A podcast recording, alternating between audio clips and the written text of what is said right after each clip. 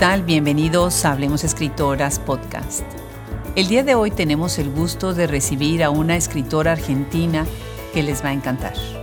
Su gran trayectoria y su carrera ha dejado huella en una innumerable cantidad de libros, de cuentos, de novelas, ensayo, crónica y también escribe para niños y para jóvenes. Es un honor y un gusto para este proyecto recibir desde Argentina a María Teresa Andrueto.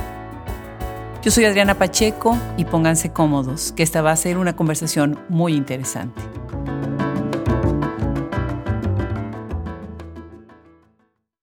Hay muchas investigadoras que han hecho un trabajo maravilloso recogiendo la obra de escritoras contemporáneas y de todos los tiempos. Y una de sus grandes labores es precisamente abrirnos los ojos a la obra de talentosísimas escritoras que por algún motivo tal vez no nos quedan cerca. Así es el caso de Gwen Díaz Richway, a quien le voy a agradecer muchísimo, muchísimo nos haya acercado a la obra de una escritora invaluable. Estoy emocionada de tenerte en este micrófono. Muchísimas gracias por aceptar la invitación, María Teresa Andrueto. Bienvenida a Hablemos Escritoras. Gracias, Adriana, muchas gracias. Para mí también es algo muy bonito, es un honor estar contigo, con ustedes. Pues es impresionante. En este proceso de aprender sobre tu obra tienes novela, tienes cuento, tienes ensayo, tienes crónica y tienes algo que también valoramos muchísimo, que es esta escritura para niños y para jóvenes. Cuéntanos, ¿qué ha sido para ti dedicar toda una vida, toda una vida a la literatura? Qué maravilloso. Sí, no sé cómo se fue haciendo tan grande esto, en verdad, porque yo mm, escribía desde muy joven, pero recién tuve mm, necesidad de ser leída o de pensar en proyectos de escritura y edición cuando estaba cerca de mis 30 años. Y a partir de ahí, bueno, yo he vivido siempre en la provincia, en lugares de la provincia de Córdoba, no donde vivo ahora, en otros lugares, pero en un momento en que no existía la virtualidad y que el mundo editorial de la provincia de Córdoba era muy restringido, casi todo lo que era edición pasaba por Buenos Aires, bueno, yo era jefa de hogar, tenía dos niñas, estaba separada. Bueno, digamos, escribía, pero no encontré temprano una posibilidad de publicación. Recién a mis 40 años, una novela ganó un premio y sucedió la primera publicación. Y a partir de allí algo empezó a abrirse y bueno, yo empecé también a, ofrecer cosas que había escrito a lo largo de muchos años. E incluso algunas han salido en los años recientes, ¿no? Cosas escritas en los 80. Y bueno, los libros para niños, yo empecé a escribir sobre todo para adultos, primero fue la poesía, después la narrativa, el cuento, la novela. Eh, los libros para niños aparecieron en relación a que en los años 80 yo mm, con otras mujeres armamos un centro de difusión de literatura para niños y jóvenes y entonces leyendo mucho libros para niños. Yo no tenía mucha experiencia en eso, ni siquiera de la propia infancia, y leyendo mucho de eso, empecé a escribir también cosas para niños. Qué maravilla. Bueno, así, mm, la diversificación de la escritura tiene que ver también con mi apetencia lectora, que se diversifica porque me gusta leer de distintos géneros, muchos tipos de escrituras diferentes. Qué maravilla. Pues esto es un ejemplo maravilloso de cómo a veces llega la literatura, aunque para muchos escritores sería ya en los años de madurez, pues no hay un tiempo, ¿no? Eh, la literatura te llega y se abren las oportunidades, pero sobre todo por el talento. ¿Tú vienes de una familia de lectores o cómo, cómo piensas en tus inicios como niña con tu acercamiento hacia la literatura? sabes que sí, justamente ahora está saliendo de imprenta un libro que se llama Una lectora de provincia y es una biografía lectora en una colección que se llama Lectores de Editorial Ampersand, de, Editorial de Buenos Aires, que se dedica a libros que hablan sobre libros. Tiene una colección Lectores y ahí sale un libro mío que se llama Una lectora de provincia y que cuenta justamente todo esto. Sí, yo vengo de una familia lectora eh, que era no de una familia de intelectuales y no de una familia de escritores y no de una familia que trabajara en la literatura ni en la docencia, nada de eso, pero sí lectores. Mi papá era italiano, vino a la Argentina de grande, había hecho mm, la escuela magistral allá y entonces había leído mucho los clásicos italianos y tenía una apetencia informativa muy grande.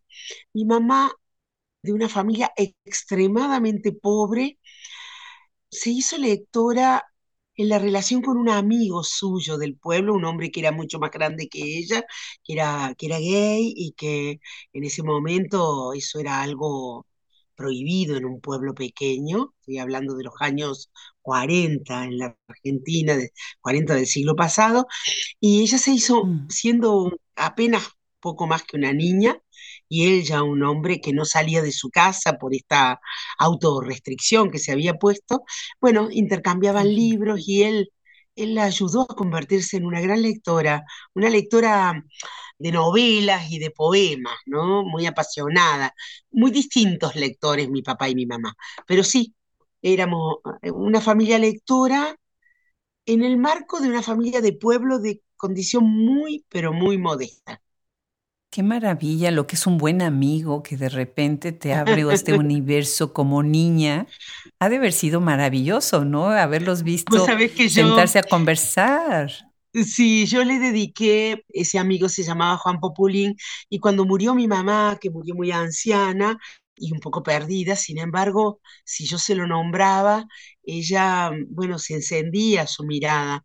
Y cuando mi mamá murió, yo hice un guion para una ilustradora e hicimos juntas un libro álbum que se llama Clara y el hombre en la ventana, que es la relación de una niña con un hombre que le presta libros y un hombre que no se anima a salir de su casa y lo que sucede entre ambos en ese intercambio. El libro se llama eso, Clara y el hombre en la ventana, y está editado por la editorial Limonero en Argentina con ilustraciones de Martina Trach, tiene una traducción al alemán, otra al italiano, otra al portugués en Brasil. Bueno, eso. Qué belleza, qué belleza, qué buen tributo y reconocimiento e inspiración para otros que pueden a la vez inspirar a niños. Maravilloso. Así es. Ahora que estás hablando de una lectora de provincia, bueno, me intriga, por ejemplo, lo quiero leer el libro en cuanto salga, por supuesto. Por supuesto que te lo mandaré. Me va a encantar, me va a encantar, porque además va a terminar siendo como tarea, ¿no? Para después empezar a acercarme yo también a los libros que tú has leído. Yo veo que, por ejemplo, tú citas, y siempre empiezan tus libros muy bonito con estas citas abriendo, y los epígrafes son tan variados pero, por ejemplo, Doris Lessing, que es una de tus citas, que según recuerdo, ¿a quiénes más? ¿A quiénes más lees, María Teresa? Bueno, eh, lo que pasa es que, bueno, tengo distintas zonas de lectura y tuve distintos momentos también, de eso habla un poco ese libro. Pero en los años 80 yo empecé a leer de un modo muy, no sé si llamaría sistemático, muy apasionado, pero constante, a escritoras mujeres, mm. mucho argentinas, pero también de otras lenguas, traducciones. Entonces, la escritura de mujeres, la narrativa de mujeres, cuentos o novelas, es una zona de lectura muy fuerte para mí, más ahora que desde hace ya 10, 12 años, con otras dos mujeres, tenemos una colección de rescate de narradoras argentinas olvidadas. Pero bueno, ahí yo puedo nombrar escritoras argentinas, bueno, algunas son grandes nombres que hay que rescatar, y hay que, espero, ingresen en algunos modos de canonización, como Libertad de Mitrópolos, por supuesto Sara Gallardo, que ya ha sido muy reconocida, Amalia Jamilis, Elvira Orfe, pero mm, hay otras, eh, Nira Echenique, que está saliendo ahora el próximo libro nuestro de la colección, es un libro de ella. Algunas han quedado en el olvido y luego hay otras que hemos rescatado que a lo mejor han tenido una novela, o dos, no son, digamos, en términos absolutos, escritoras, digamos, del rango de las otras que he nombrado, pero sí que han abierto alguna brecha con un libro suyo, ¿no? Y son todas escritoras con unas vidas extraordinarias, con muchas luchas por hacerse un lugar en, el, en un mundo tan patriarcal, ¿no?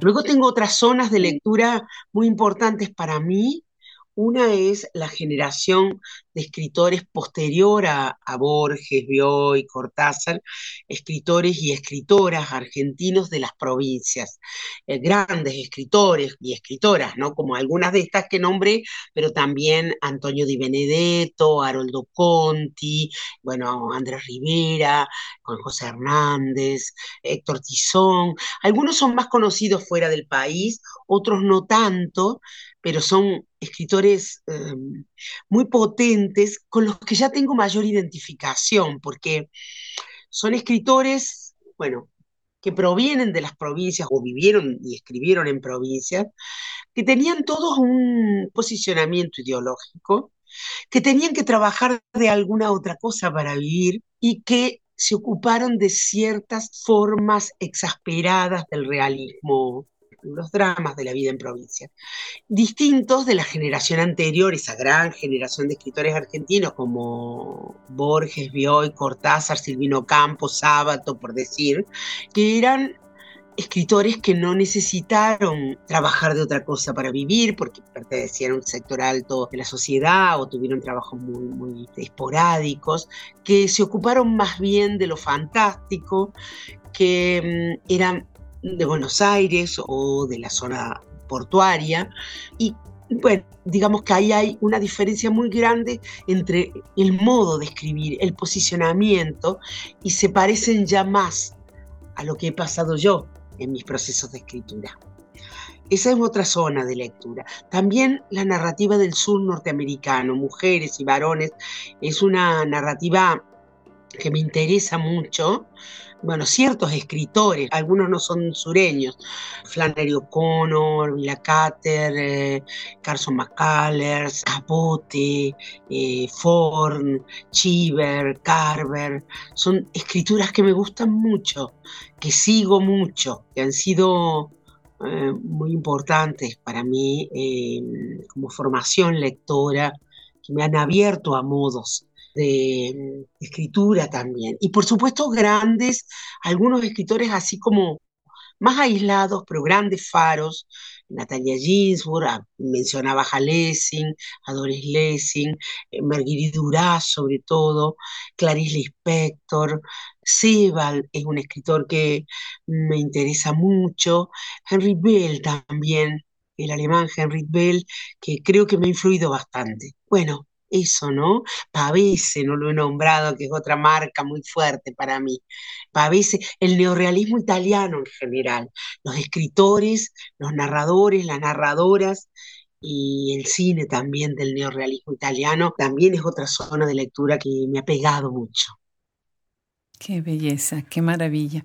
Bueno, pues la lista va a ser larga. Quienes nos están escuchando ahorita ya tienen que tener la pluma y el papel frente para estar tomando nota, porque esto es un verdadero privilegio. Y de hecho no, porque ahora ya en Hablemos Escritoras estamos poniendo también el script del audio en inglés y en español, así que para quienes están tratando de tomar todas estas ideas, pues lo van a poder ver en la página web, que ese es un gran logro que tenemos ahora en el proyecto. Muy agradecida yo. No, al contrario, al contrario. Y bueno, platicando precisamente de este tema de las influencias y de leer a las escritoras, pero sobre todo de rescatar a las escritoras, me llamó muchísimo la atención ahorita en el último libro que sacó Buen Díaz, Mujer y Escritura, 35 autoras argentinas de hoy, Tú tienes una colaboración ahí en un capítulo que se titula ¿Qué hacer con la madre? Sí. Y fíjate que yo hablo mucho de la madre literaria, es un término que usamos mucho en Hablemos Escritoras, la madre literaria. Está pensado en ese sentido el texto, sí. Sí, me encantó eso, porque además lo sigues con otro que es Las Antiguas. Sí. Y bueno, pues ahí estás hablando precisamente de la falta de difusión, de rescate, de conocimiento. Pienso, por ejemplo, en proyectos como el de Socorro Venegas con Vindictas, claro. con esta fabulosa casa de estudio que es la UNAM y ahora también con Páginas de Espuma, esta editorial española que ha apoyado tanto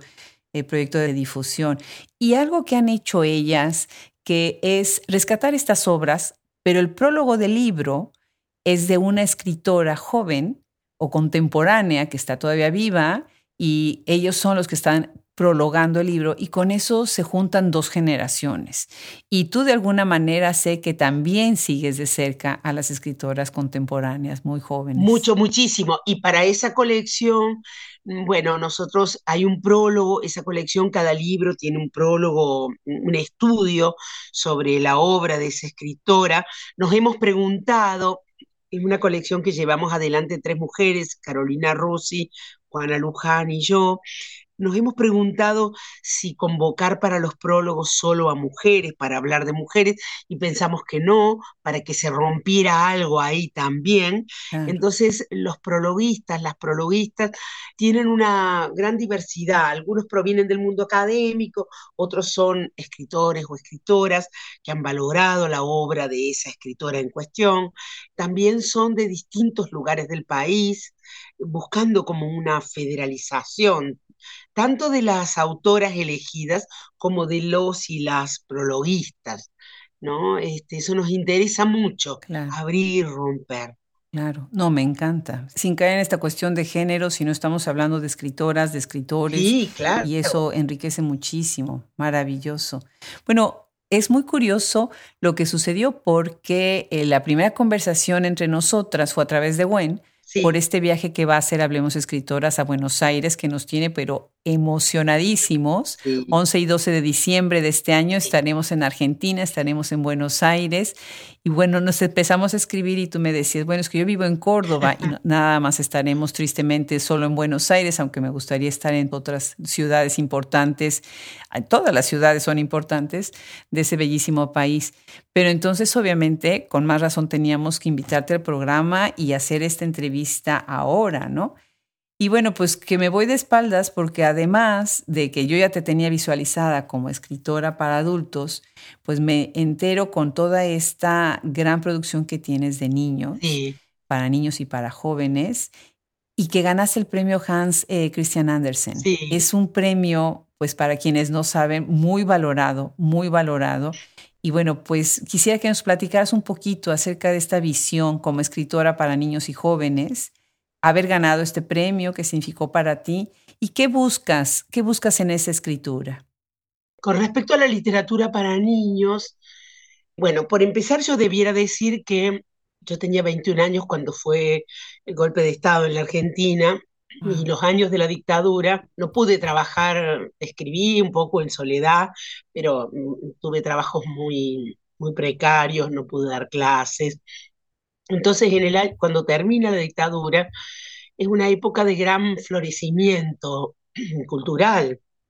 Y yo me uno a un grupo de mujeres que están intentando armar un centro de literatura para niños, y aunque yo no tenía especial interés en esa zona literaria, ni tampoco conocía tanto de eso, poco y nada más bien, pero bueno, acababa de ser madre y vi en esto, en este lugar, un cobijo, una, un lugar donde desarrollar algo de lo que me interesaba.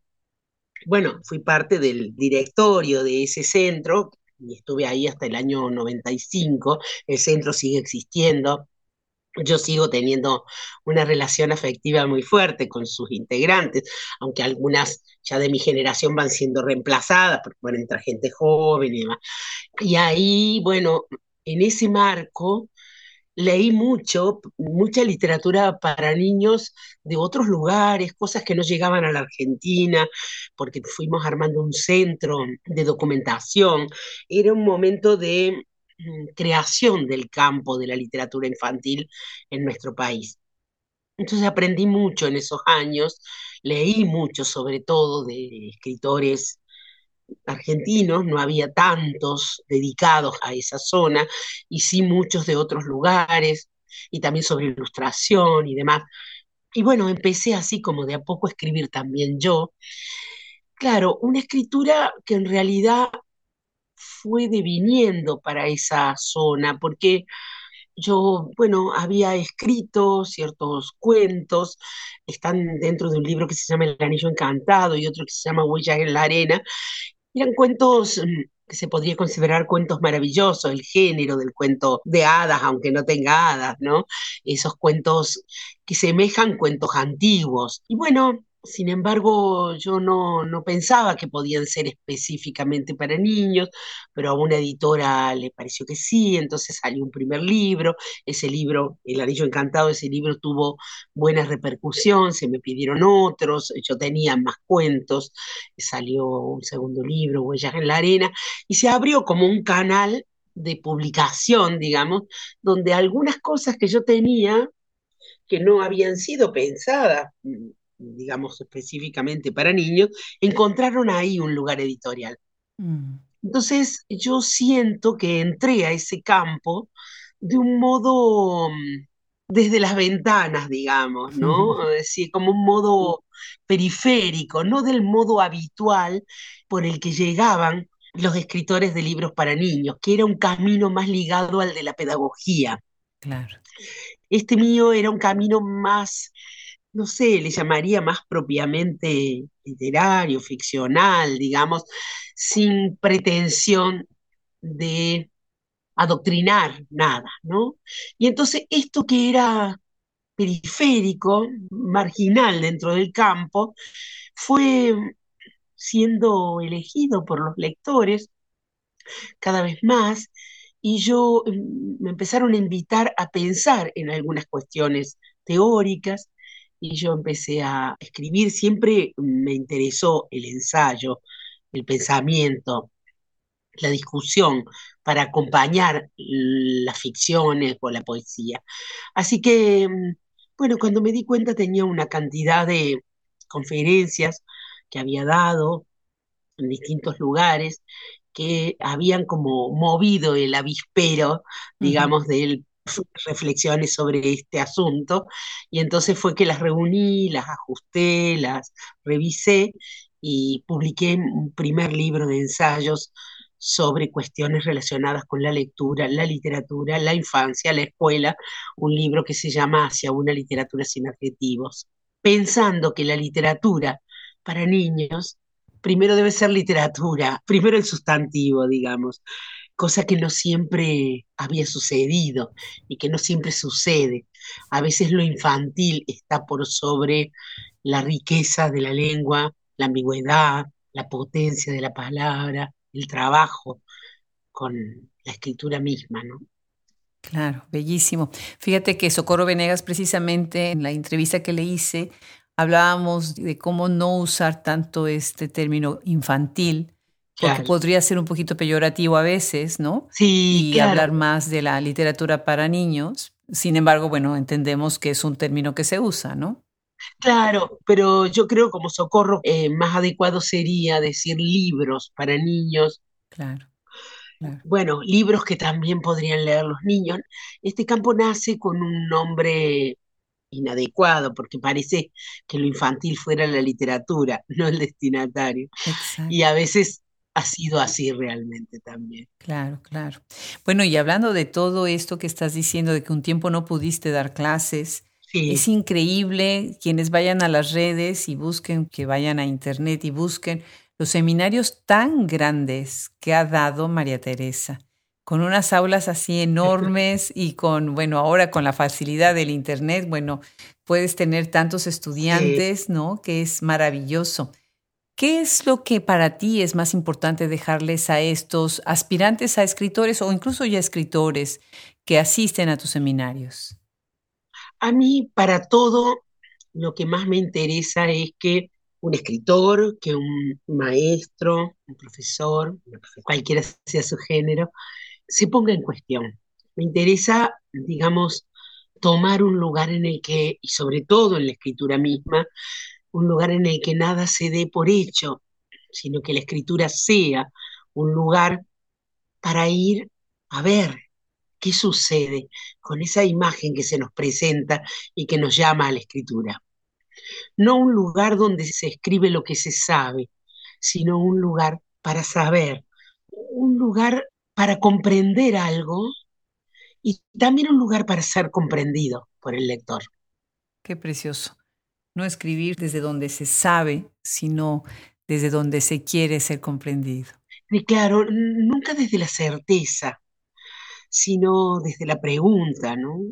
yo en la escritura, en los procesos de escritura, sobre todo en las novelas, que son uno se expande más, no sé hacia dónde voy, el resultado es un camino de aprendizaje para mí misma que yo espero que algún lector también lo sienta de esa manera. Pero, ¿cómo lo va a sentir el lector si eso no es así para mí? Claro, definitivo. Y bueno, acabas de mencionar también otro momento histórico muy importante en Argentina, en donde fue un parteaguas en muchos sentidos, que es precisamente la dictadura y después la postdictadura, ¿no? Y bueno, hay ya estudios, todo lo que se está analizando acerca de lo que se ha llamado los hijos de la postdictadura o los hijos de la dictadura, que son escrituras también de la postmemoria, que es un término que también se ha acuñado por ahí, en donde han recuperado los escritores memorias de los padres, ficcionalizándolas a veces y otras de manera más realista, ¿verdad? Sí. bueno, es muy interesante, me encanta todo lo que se está sacando a la luz a través de esa literatura y que empieza ya desde los escritores que empiezan desde los 70, ¿no? Dentro de este mismo periodo y después va creciendo, creciendo, ¿no? 80s, 90 Cuéntanos un poco acerca de esta idea, acerca de los hijos escribiendo sobre lo que fueron las vivencias de los padres o que eran muy jóvenes viviendo ellos mismos el conflicto, ¿no? Claro, em, lo que pasa es que, bueno, la dictadura ha sido contada de distintas maneras, en distintos momentos de nuestra historia, es como un trauma inacabable.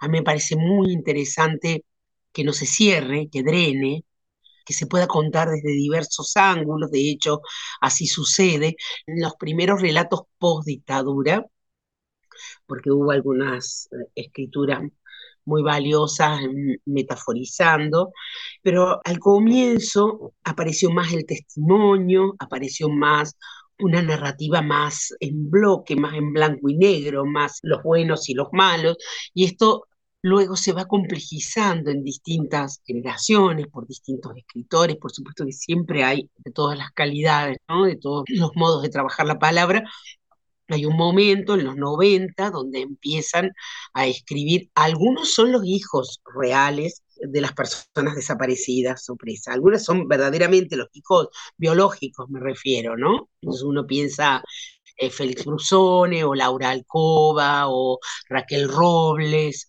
son escritores que ellos mismos han tenido padres desaparecidos. En otros casos son escritores que han escrito desde la perspectiva mm, de los hijos, sin ser hijos eh, exactamente, sin pertenecer incluso a esa generación, como yo misma, la Julieta de lengua madre, es la hija de alguien que estuvo presa, autoaprisionada, eh, porque se esconde para no ser eh, desaparecida, bueno, ella es la hija, no yo, digamos, pero sí el personaje. Entonces también se complejizan otras maneras, aparece la parodia, aparecen modos muy sesgados de escribir sobre esa época, y yo creo que eso se puede enriquecer gracias a los juicios, porque los juicios em, de lesa humanidad que les debemos a las organizaciones de derechos humanos han permitido que los testigos cuenten lo que sucedió. Entonces le, le han despejado el camino a la literatura, creo yo, a distintas formas del arte, que se puede ocupar de contar otras cosas para las cuales no hay testimonios directos ni es posible hacer juicios. A mí, por ejemplo, me interesa, la, dictadura aparece de distintas maneras en lo que he escrito, pero lo que me interesa de la dictadura es digamos, la zona que me interesa, es la gente común de la que yo también formo parte. ¿Qué pasó en la sociedad, en esos lugares a donde la ley no puede llegar? ¿Qué pasó para que se sostuviera la dictadura? Porque no hubiera sido posible sin un acuerdo parcial, pero importante de la sociedad, un acuerdo por miedo, por mirar para otro lado, por estar convencidos de que eso era lo mejor, por lo que fuere, hubo una teoría del rumor, hubo una indiferencia, hubo miedo, hubo como una desatención sobre el otro. Todo eso, ese lugar a donde esas pequeñas acciones cotidianas de la sociedad en general de la que, como digo, formó parte, hicieron con sus micropolíticas dictatoriales, diría, que se sostuviera la opresión, la, la represión y demás. O sea, a mí me interesa ir ahí, a ese lugar abajo, en el llano, a ver qué pasó con nosotros. De lo más interesante, de lo más interesante lo que dices. Fíjate, se me vienen a la cabeza ahorita que estás diciendo que se ha tocado desde muchas voces y muchos temas y desde muchos aspectos. Pienso, por ejemplo, en otras dos escritoras que están en el proyecto, Ana María Shua y Alicia Cosame, que son contemporáneas, ¿no? Y que también vienen desde otros puntos a hablar sobre este tiempo, sobre la gente, la sociedad, lo que pasó y lo que ellas mismas vivieron, ¿no? Claro, claro. Ella estuvo presa, Alicia. Sí, tristemente. Ani creo que no, tampoco yo, pero mm, claro, se puede contar desde distintos ángulos y a mí me parece también muy interesante esa diversidad de modos de abordaje. Lo que me parece más importante es que no se congele eso en una mirada heroica que cierre la posibilidad de pensar sobre lo que nos pasó. Porque hay secuelas de la dictadura que no están dadas por un gobierno dictatorial, pero sí que están en el cuerpo social, que tienen que ver con destrucciones que se hicieron en lo económico, em, injerencias en lo educativo, que cuesta desarraigar. Claro, buenísimo. Qué interesante respuesta. Y bueno, lengua madre es precisamente parte de este acervo que tienes tú en tus obras. Sí. Una novela muy comentada, muy comentada, muy interesante todo lo que se encuentra en las redes sobre ella, en lo que es las plataformas de internet sí, hay y de libros críticos, además, artículos críticos muy buenos. Bueno, y además llega al teatro con un trabajo de Daniela Martín Mirás. Tienes otro libro que llega al cine también, ¿verdad? Eh, un libro que llega al cine es eh, La mujer en cuestión, que está a punto de estrenarse, yo he visto un preestreno.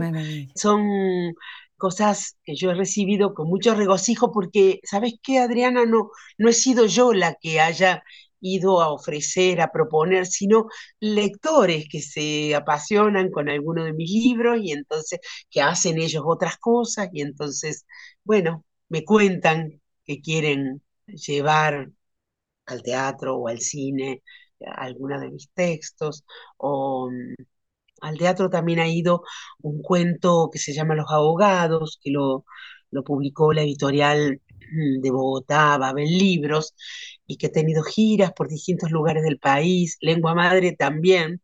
Bueno, son regalos que recibo de la vida. Me encanta, me encanta. Pues muchísimas felicidades.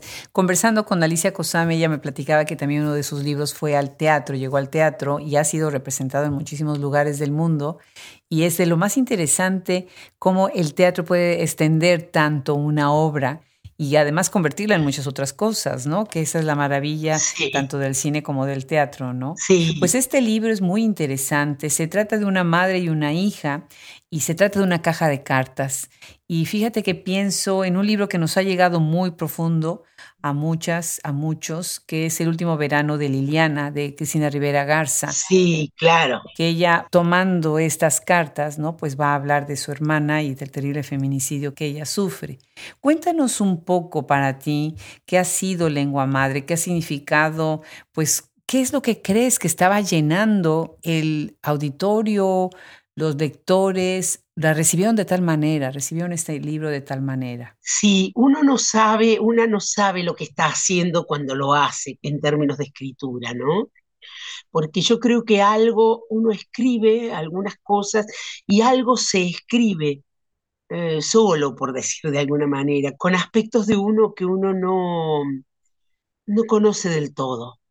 Por eso ese camino de comprensión y de descubrimiento que un libro es.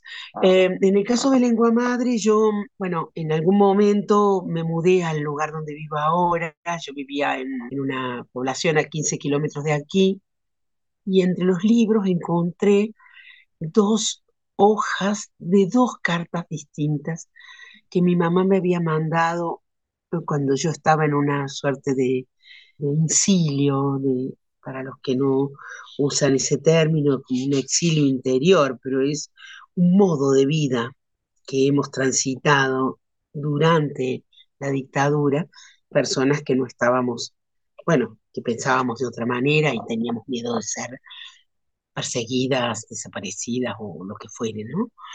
Entonces, em, bueno, encuentro eso y pienso, eso de mi madre, algo que ella me mandaba por unas vías que no eran las del correo, porque sabíamos que se abrían las cartas. Entonces se me ocurrió que podía una mujer joven encontrar cartas de su madre y entonces empiezan las preguntas, ¿no? ¿Dónde las ve? ¿Dónde las encuentra? En la casa de su madre. ¿Por qué las encuentra? Bueno, porque está desarmando la casa de su madre y su madre ya no vive. Pero ahí encontraría las cartas de su madre. No, porque las cartas que la madre escribió estarán en otra parte, habrán ido sus destinatarios.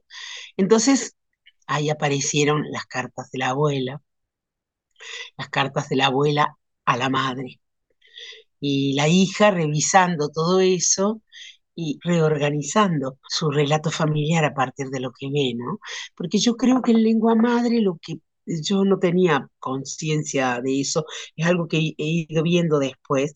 Yo creo que están ahí levemente corridos las cuestiones de la dictadura. Julia no está presa, pero está autoaprisionada, digamos, para no ser presa o desaparecida. Y Julieta no es apropiada, pero la abuela, que es la abuela, es la madre de su madre, sí ejerce de algún modo una cierta apropiación de la nieta en desmedro de la hija, por amor, por lo que fuere, ¿no? Por las circunstancias y demás. Entonces me parece que hay algo ahí. Aparte, cuando salió Lengua Madre, bueno, Julieta, yo me la imaginaba como de unos 30 años. No recuerdo si en la novela dice en algún momento cuántos años tiene, pero yo me la imaginaba más o menos de esa edad, que es cuando uno empieza a mirar hacia atrás, a mirar un poco la vida que, que ha tenido, digamos, cuando va dejando bueno, la infancia, la adolescencia, definitivamente ya se fue a los 30. Entonces, las primeras notas que me hicieron, me las hacían periodistas, personas que tenían entre 30 y 40 años y que estaban trabajando, haciendo notas y demás. Bueno, creo que hubo algo ahí generacional fuerte. Y luego mucha gente, muchas mujeres me escribieron, me mandaron mensajes por distintas vías diciendo que les habían pasado cosas parecidas. Hijas de militantes, bueno, porque hay una tensión ahí en la militancia de la época, que es entre lo privado y lo universal, la causa pública y las causas privadas, ¿no? Entonces, bueno, tengo una niña, bueno, crío a mi hija o estoy tratando de lograr un mundo mejor para que esa hija y otros hijos vivan de otra manera. Esa tensión, que es una tensión del y de la militante, me parece que aparece en Lengua Madre con sus consecuencias y con las distintas miradas, porque la abuela piensa unas cosas, la madre piensa otras, seguramente sabemos poco de la madre, y de Julia sabemos poco, de la mujer de mi generación sabemos poco, mm. y sabemos sí lo que piensa la hija. Podría decir que la mujer de mi generación en lengua madre está un poco acorralada entre su madre y su hija. Esas dos generaciones mirándola a ella. Luego, yo tengo una novela posterior a Aldao, donde la mujer de mi generación es la que tiene la palabra en buena parte de la novela. Sí, cierto. Muy bonitas, las dos me encantaron. ¿Sabes qué me gustó muchísimo de Lengua Madre? Esta intertextualidad que hay en el libro el cuento dentro de la carta, la carta dentro del libro, el libro en la mano de la lectora, la lectora que está leyendo y que a la vez nos pone a nosotros, lectores, todo esto en nuestras manos, ¿no? Es como un laberinto de textos. Me, parece muy interesante. Sí, como, y también como en las cajas chinas. Sí, exacto. Y te ayudas de distintas estrategias narrativas para enriquecer muchísimo más este cuadro en donde, como bien dices, queda ella atrapada entre las dos narrativas, ¿no? La de la madre y la de la hija. Déjame leer este fragmento que me gustó mucho. Dices...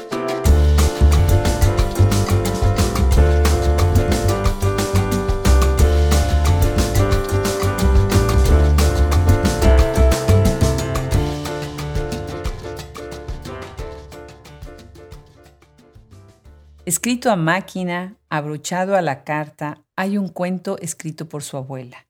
Un cuento en el que una mujer vieja conversa, a través del televisor, con un periodista que se parece a su marido muerto. En el límite con lo fantástico, la mujer consulta con su médico, el buen doctor Plinio, sobre esta alteración de la conciencia y el médico le receta calmantes, relajantes para que duerma tranquila, para que no tenga alucinaciones, pero ella continúa cada vez más convencida, su relación virtual con el periodista, hasta hacer una cita y termina yendo al que fue su pueblo, el lugar donde su marido y ella se conocieron fascinante esta escritura que además tienes algo que engancha muchísimo porque cada vez vas ampliando más y más el relato. Lo veo muchísimo en tus cuentos, que ahorita platicaremos brevemente de ellos y digo tristemente brevemente porque hay tantos que vas poniéndole una capa sobre otra y tú piensas que ya vas a empezar a ver como el desenlace y de repente viene una capa encima en donde vas a complicar más todavía el asunto, ¿no? Y bueno, algo parecido pasa en Aldao, pero como bien dices, es una perspectiva, es una voz distinta. Me gustó mucho que Diana nace el 10 de enero, el día que nació mi madre. Me gustó mucho esa coincidencia. Sí, se me hizo muy tierna esa coincidencia. Y acá estás hablando de otro encierro, ¿no? Hablas del encierro del anonimato, de este vivir escondidos, ¿no? También. Y bueno, hablas de una raza de mujeres con el corazón estropeado. Y me pareció muy fuerte eso. Cuéntanos un poco sobre Aldao y estas mujeres con el corazón estropeado. Claro, creo que, mm, digamos, si tuviera que decir algo muy, unas líneas muy escuetas, diría que son las historias familiares o las historias de dos mujeres que terminan siendo muy amigas, como hermanas. Mujeres que atraviesan desiertos y tempestades a todo vapor, ¿no? Una de ellas, que es la que tiene una voz en primera persona y que es, eh, digamos, a quien le he delegado el relato, la novela, digamos, comienza con el encierro del incilio, ese modo de auto exiliarse dentro de un país para no ser destruido. Y en ese contexto, lo que ella ve lo que le pasa, lo que tiene, la cuestión con la pareja, la hija. La otra mujer, digamos, la otra, la, amiga, la amiga hermana, proviene de una familia atravesada por otros vendavales, la locura, la miseria, eh, la prostitución.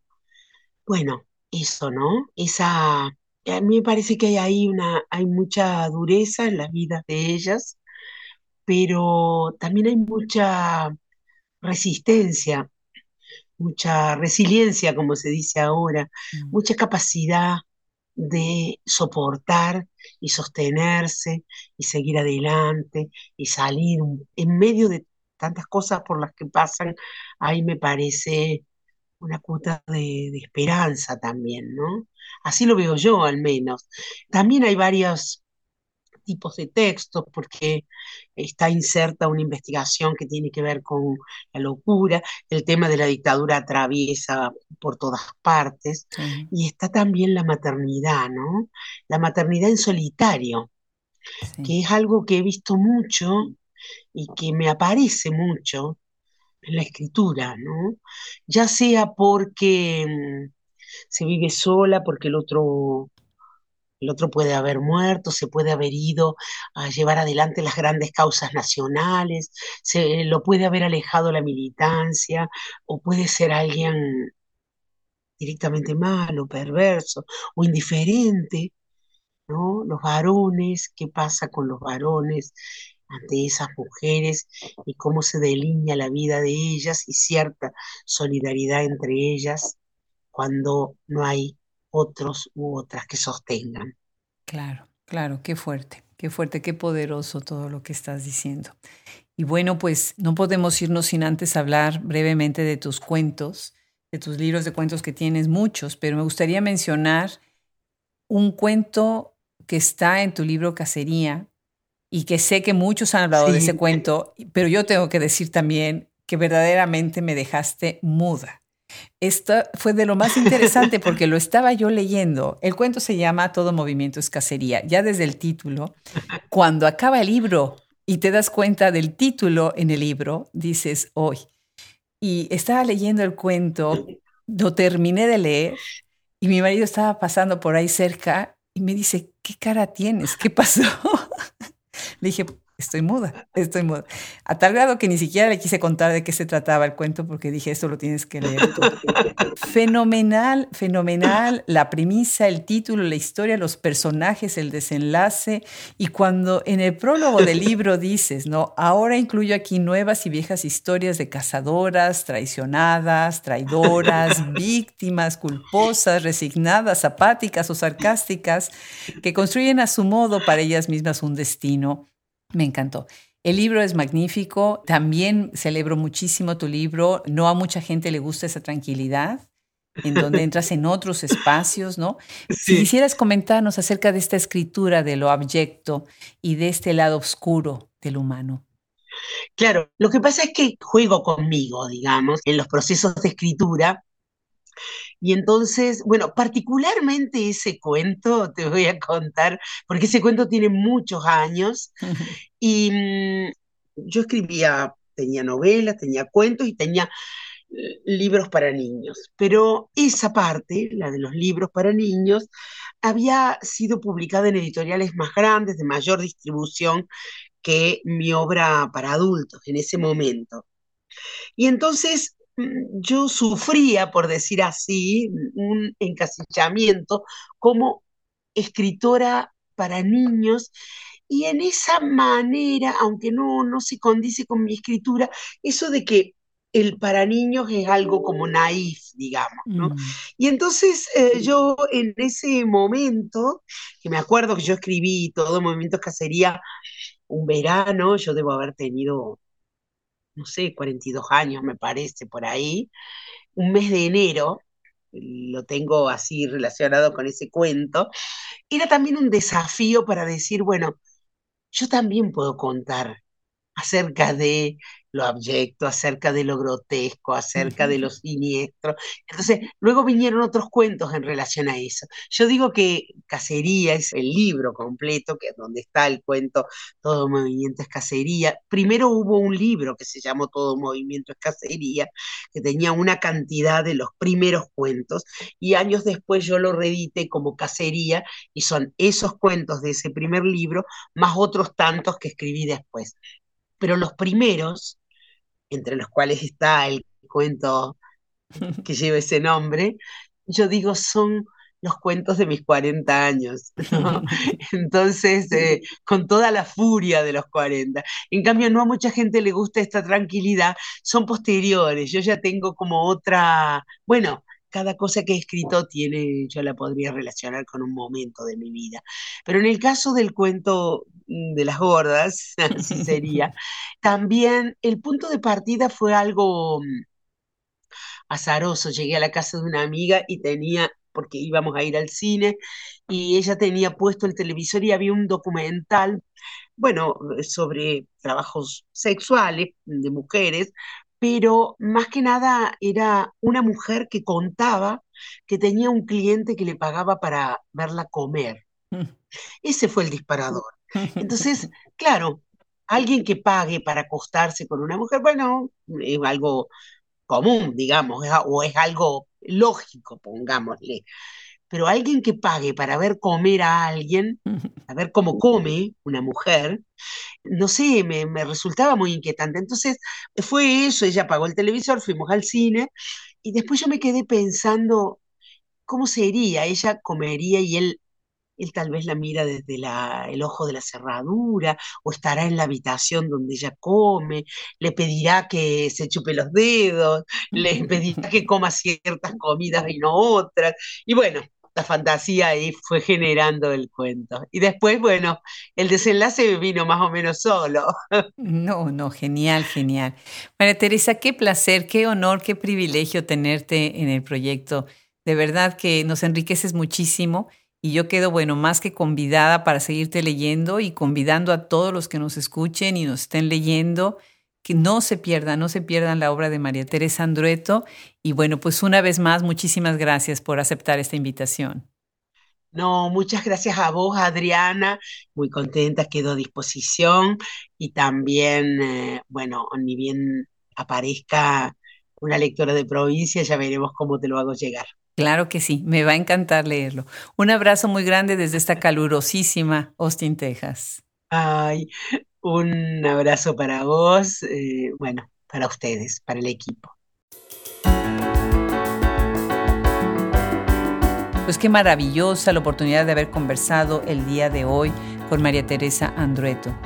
Quedamos en deuda con Gwen Díaz Ridgway. Muchísimas gracias a ella por haber traído esta voz a Hablemos Escritoras y muchísimas gracias a todos ustedes que nos siguen cada semana en este proyecto que es enorme porque enormes son las voces de las escritoras a las que nos acercamos. Gracias al maravilloso equipo que está tras bambalinas, que hace posible Hablemos Escritoras, Fernando Macías Jiménez, Ingeniería de Audio, Cristian Josefi, Edición de Podcast, Brenda Ortiz, al frente de todo lo que es administración de este gran proyecto, y nuestras colaboradoras Juliana Zambrano, Liliana Valenzuela, Gaele Calvez, Alejandra Márquez, Fran Denstedt, Gisela Jefes, Rosemary Salón e Isabel Ibáñez. Yo soy Adriana Pacheco y no dejen de visitar nuestra página web www.hablemosescritoras.org. Somos una organización sin fines de lucro. Todo lo que ustedes nos promuevan, extiendan esta voz a través de todas las fronteras, ayuda a que crezcamos día a día. Muchas gracias y nos escuchamos en el próximo episodio. Hasta pronto.